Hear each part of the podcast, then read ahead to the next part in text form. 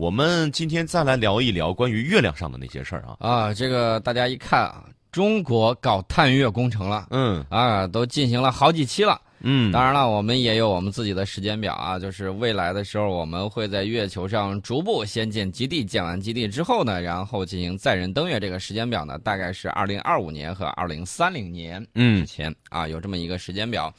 呃，我们的这个计划呢是在稳步推进当中。当然了，有很多国家一看他都能行，我也行啊。这个欧航局呢就提了一个计划，大家听好了啊，计划，嗯，计划。计划，计划能不能跟得上变化呢？我们要看一看这个时间表是个什么样子的。等于说欧洲也坐不住了。啊，欧航局一直有一个问题，我、嗯我指这个伽利略啊，不是说他技术不行，他技术还是可以的，问题是没钱没钱，啊，批复不了那么多钱，所以说呢，就一直这个伽利略的这个东西一直没有完成。那么欧航局计划在二零二五年前要建这个登月，嗯，呃，不是，他要登月建基地，登不是建月建基地登月基地，登月建基地。就是发射一个一个施工队上去。啊，对，然后通俗的啊。讲可以这么讲，然后呢，嗯。在上面呢把这个月球基地修好，然后呢嗯。作为深空探测的补给站。其实呢，从一九六九年这个美国实现人类首次登月之后，在很长一段时间里，大部分国家都暂停了相关的探月计划。原因很简单，我曾经给大家讲过，嗯太烧钱啊！一艘这个航阿波罗，嗯再加上它那一枚火箭，当时差不多你可以整一个，整整两三个航母都是没有问题的。嗯所以说这个非常的贵。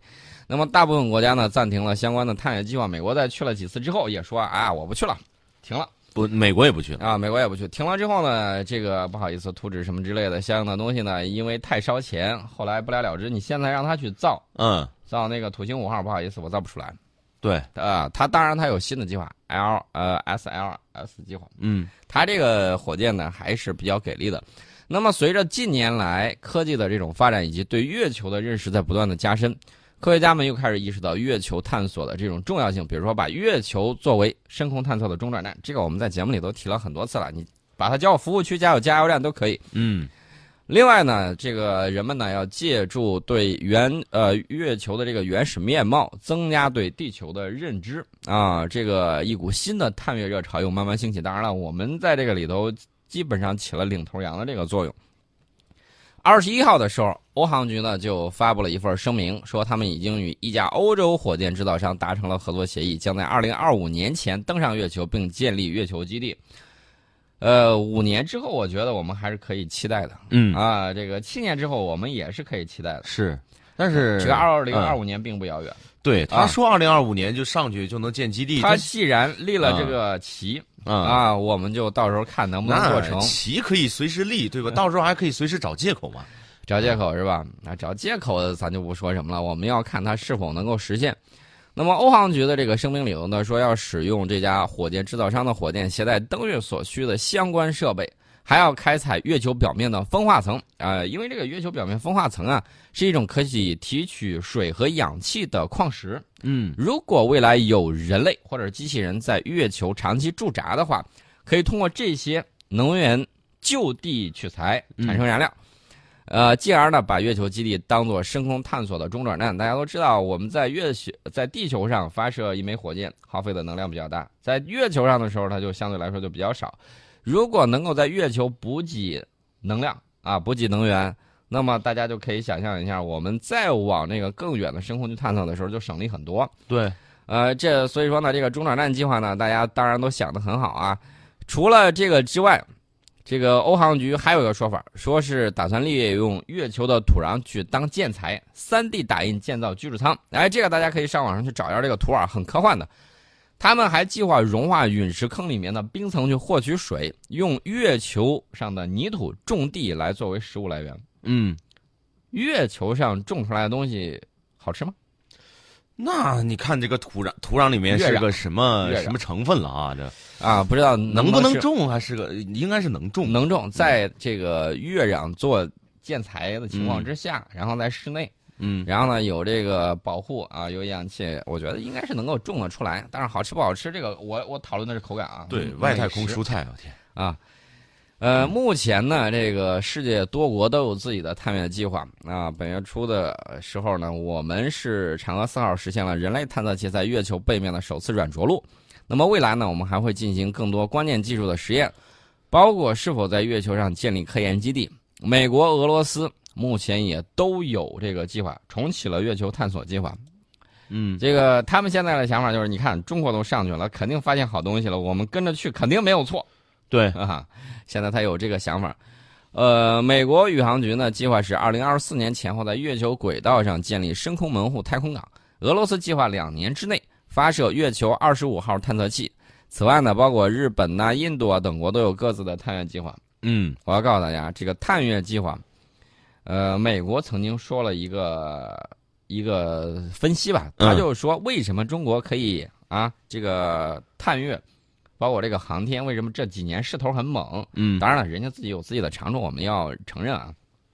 他讨论的一点就是，我们有这个一个稳定的计划，有一个稳定的投资，然后呢，这是一步一步往前走的，啊，跟他们那个毫无计划这个情况相比。啊，优势很大。当然了，我不认为他一点计划都没有，他还是有计划。但是那个计划要落到实处的时候，就看你怎么落实了。啊，计划都很好，关键怎么落实。你比如说，这个最近一段时间呢，美国又提出了一个新的概念，叫《星球大战二点零》版本。二点零版本的《星球大战》，因为《星球大战》计划呢，当时是呃八十年代的时候，那不是忽悠人的吗？呃，是忽悠人，但是也促进了很多科学技术的发展。这个是不可磨灭的。他是搞什么呢？他是搞这个军备竞赛，然后呢，借机拖垮苏联，是想的这个招嗯，然后呢，这个星球大战计划呢，这个一点零版本啊，后来就告终了啊。告终了之后，现在他们又想这个二点零版本。二点零版本呢，当然了，需要全面部署太空反导系统啊，不仅要部署太空反导系统，还要部署太空拦截器。呃，针对防御目标，上到这个洲际的啊，高超音速滑翔飞行器，下到短程的弹道导弹，都要拦啊。是，所以说呢，这个计划是远远超过了那个战略防御动议计划，就是媒体称之为“星球大战计划”的，就是一点零版嘛。对，超过了一点零版本。那这个二点零版本，它到底算是一个他们的目标，还是又开始忽悠了？呃，我。我认为这也算是忽悠吧，也是想又想给谁忽悠瘸？其实就俩字儿，要钱 啊！当然了，美国众议院军事委员会这个信任主席亚当斯密呢，嗯，直接就对总统的这个建议呢说了一番话：想要所有事情上增加经费，那是不可持续的。换句话来说，其实就俩字儿，没钱，没钱啊！你看着办吧，反正就没钱。那怎么办？呃，怎么办？他们凉拌，我们就不管他了。我们说一下他这个计划。我们呢？还要说一说我们自己最近一段时间有哪些技术方面的这个突破，呃，在电子科技大学国家电磁辐射控制材料工程技术研究中心有一条现代化的生产线，一片片薄如蝉翼、名片大小的磁性基板材料呢被制造出来。大家不要小看仅有二点二五平方分米大小的黑色磁性基板，它被切分组装在手机背面摄像头附近。啊，有朋友会说，那我拆开看看，拆吧，拆完了之后，人家可不不予保修啊。这个东西干什么用呢？能够保障手机在复杂环境之下传输天线信号，相当于和外界互联的传感器。这个东西呢，国外也是技术垄断的，我们现在已经把它打破了。这个是电子科技大学历时十年啊研发，然后呢进行这种实践，又经历了好几年才进行突破的这种高磁高磁导率磁性基板。打破了国外基板厂商的这个垄断市场的这种局面，华为用、魅族用、小米手机都在用啊，甚产品呢甚至还销往美国、日本等数十个国家和地区。凭借这种高磁导率的这种磁性基板关键技术及其产业化项目，电子科技大学邓龙江教授团队呢近日获得了2018年的国家科技进步二等奖啊，不光有效益，还有很好的这种产业前景。那么这个东西到底是个什么东西呢？是一类新型的电子基板材料，这个磁导率很高，厚度比较薄，然后呢阻抗匹配效果比较好啊，这些特点呢就把这个东西应用到了进场的通信无线充电。嗯，大家看现在有好多新的这种旗舰手机啊，说宣称我自己可以无线充电，而且效果很好，一说都是多少瓦的。那么这种无线充电呢，就要用到这种高磁导率的磁性基板。呃，除了无线充电之外，还有一点抗抗电磁干扰的这个能力也是比较强的。那么之前呢，我国在高磁导率磁性基板材料系统集成能力以及制造工艺水平方面，与发达国家相比存在的这种差距。大家听好了，我说的是此前，嗯啊。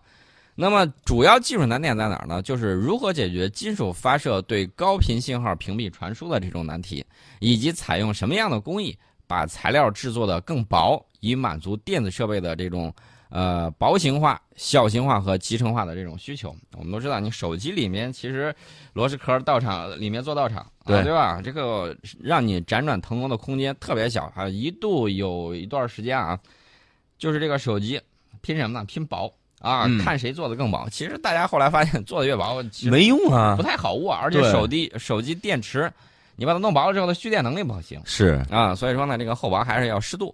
呃，这个从侧面呢也说明，在手机这个狭小的这个空间里面，嗯想要去做文章，对材料的这个要求是比较高的。那么我们这个教授团队呢，就是邓龙江邓龙江教授呢，他的这个团队是从二零零八年开始。围绕着基板材料、光电技术以及产业化开展了大量的研究实验工作。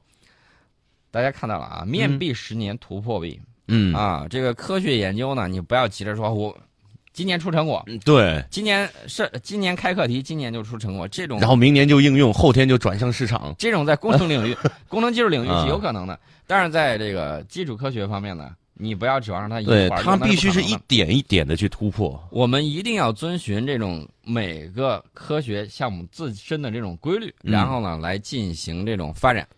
那么我们目前呢实现了这个从配方到工艺实现了这种自主创新，然后呢形成了自主的知识产权，打破了国外的技术垄断。那么项目研发的高磁导率磁性基板，通过自主研发的水性流盐工艺，大幅度的降低了材料制备成本。所以说这项东西以后又白菜化了。嗯啊，这个相对来说，手机厂商如果不告诉你的话，它的手机利润率是提高了的对，啊。原来用国外进口材料那就贵，用我们这个材料呢它就便宜。但是我觉得这整个整个这个市场越来越规范，它是、啊是是对我们有好处的。当然，我要告诉大家，这个材料的价格嗯，是什么样的价格？我刚才说白菜化，白菜化是什么价格？就是便宜的呗。便宜。相同的性能，我们这个价格只是国外产品垄断时期的十分之一啊，啊。我们又称叫发达国家粉碎机，嗯，原因很简单，就是我们通过我们不断的工业化，通过不断的向那个高端领域不断攀升，那么我们呢才能够打破国外的这种技术垄断这。是市场的规则呀，规律啊。呃，光价格低廉可不是进入市场的唯一保证。我们嗯知道有些手机，如果你体验不好的话，对，那今后可一下就完蛋了对，因为一我们看一个牌子有很多型号，对吧？一个型号就可能砸了一个牌子。对，这两天有一个新闻，大家可以在网上看，呃，大概是去美国航班啊，还是哪国航班，我记不太清楚了。嗯有一个乘客手里头拿了某星手机，嗯，然后突然他觉得口袋里的某星手机有点发烫。发烫，嗯。然后迅速拿出来，嗯，然后赶紧把电池给抠出来，我不知道怎么抠的，啊，然后着了，在飞机上着了，我的天呀，幸亏及时扑灭，是，把这个飞机地毯上烧了几个窟窿。嗯，这是某星手机，我不点名，大家都知道那个。其实我们最近都知道这个这个手机爆的是比较多的哈。啊，这个 手机这不是手机，简直是手雷嘛，太吓人了。对，就是啊过年的时候，大家如果这个买多买几个手机，没事放着玩儿 啊，听个响。这个手机呢，大家一定要注意啊！光价格低廉，内部材料价格低廉，它不是能够进入市场的保障啊。国产的磁性基板能不能用，好不好用，稳定性怎么样，也很关键，需要整个电子产业链共同去摸索。呃，说到这儿的时候呢，这个有一些厂商就开始应用这种词，嗯。比如说六十万部手机的这种需求需求嗯。日产量，嗯，日产量，呃，国内有很多手机品牌都在使用这个材料。对，那么突破了这种专业专利的垄断，这个很关键，因为国外他们在这方面呢有很多的这种技术壁垒。我们在学国际经济与贸易的时候，他会讲到，国外不光有这个呃环保壁垒，它还有什么呢？还有专利壁垒，他把你这个专利进行垄断，然后你不能照这，你连照我这个方式来都不行啊，你必须另辟蹊径做新的材料才可以。嗯所以说呢，这个打破了这种垄断呢，才能够实现材料的这种制备、器件的这种设计以及设备应用的自主知识产权。所以说呢，这个还是比较可喜可贺的一件事情。另外呢，这两天有一个大会，我们进行会后总结啊，也就是五大国家级的人工智能开发创新平台集体亮相二零一九全球智博会。呃，百度的自动驾驶、阿里巴巴的城市大脑，以及腾讯的医疗影像，还有科大讯飞的智能语音，商汤的智能视觉，嗯啊，五大国家级的这种人工智能开放创新平台呢，呃，在二零一九全球人工智能产品应用博览会上集中亮相，展示的是我国在人工智能产品应用的最新一系列的这种成果。呃，这个五月九号到十一号，博览会会以“建智建未来”做主题。呃，十一月十八号是一个新闻发布会，那么这个内容呢，就涵盖了人工智能产业发展的几个重要点，比如说大数据，比如说计算机视觉，还有语音识别，因为科大讯飞去了，还有这个自然语言的处理，还有机器学习等五大技术方向。那么届时呢，将会有多名该领域的院士以及图灵奖的获得者做主题的这种演讲。大家要注意啊，我们国家在这方面的布局还是比较快的。二零一七年的七月份的时候，国务院是发布了新一代人工智能发展规划，人工智能上升为国家战略。我们在节目里头也曾经给大家讲过，不光是中国，嗯美国、俄罗斯、日本、以色列嗯。这些国家，通通都把人工智能啊，当然了，还有好几个国家呢，法国、德国，我们都不细说，一一细说了，都把这个东西纷纷当成未来科技的一个制高点。也就是说，人工智能领域你很强，对，将来这个打仗的时候，你你靠这个就可以碾压没有人工智能或人工智能，呃，不能说人工弱智能啊，嗯，呃，就是稍微低一点，稍微低一些的，它就嗯形成了这种碾压。这种状态呢，关系到你的这个国家国防的这种安全。嗯所以说呢，这个东西很关键。我们建立开源开放的这种人工智能开发创新平台，主要是服务企业的这种应用技术开发嗯啊，主要是起这样的作用。那么我们选择的这个首发地在哪儿呢？大家一听啊，这个二零一九全球智博会地点在哪里？地点选在了苏州。苏州，啊，苏州是作为五家平台集中亮相的首发地。呃，这个人工智能领域有一个知名专家，中国工程院院士高文，他就说，源自园区良好的产业基础和政府服务，啊，适合人工智能创新小苗的成长。这是苏州工业园区管委会，啊，他们有相应的这种想法，因为这个苏州工业园区呢，已经形成了估值上千亿元的人工智能产业集群，覆盖了工业、通信、交通、教育、医疗等领域。呃，也逐渐成为经济增长的新引擎啊。所以说，大家看那个东南方向啊，我们还是有很多的这个企业和地区，它的这个管理水平啊，各个方面呢，嗯还是跟这个政府之间的这种政策的引导啊、政策的这种扶植啊等等方面是有密切相关的。呃，另外呢，这一次开会，我们要组织评选中国人工智能年度十大风云人物以及中国人工智能年度十大创新企业等奖项。那我估计参加的这个五大应该都能够得奖。嗯嗯呃，人工智能的应用呢会有很多，比如说，统计有个显示，就是高达百分之二十的儿童会出现焦虑和抑郁，但这些心理问题往往很难被及时发现，以至于错过最佳的干预时机。美国的研究人员呢，利用人工智能技术开发出一种儿童行为筛查工具，可以快速准确地发现这些问题。那么它是如何这个实现它的这个原理的？嗯。我们在半点报时广告之后跟大家聊一聊。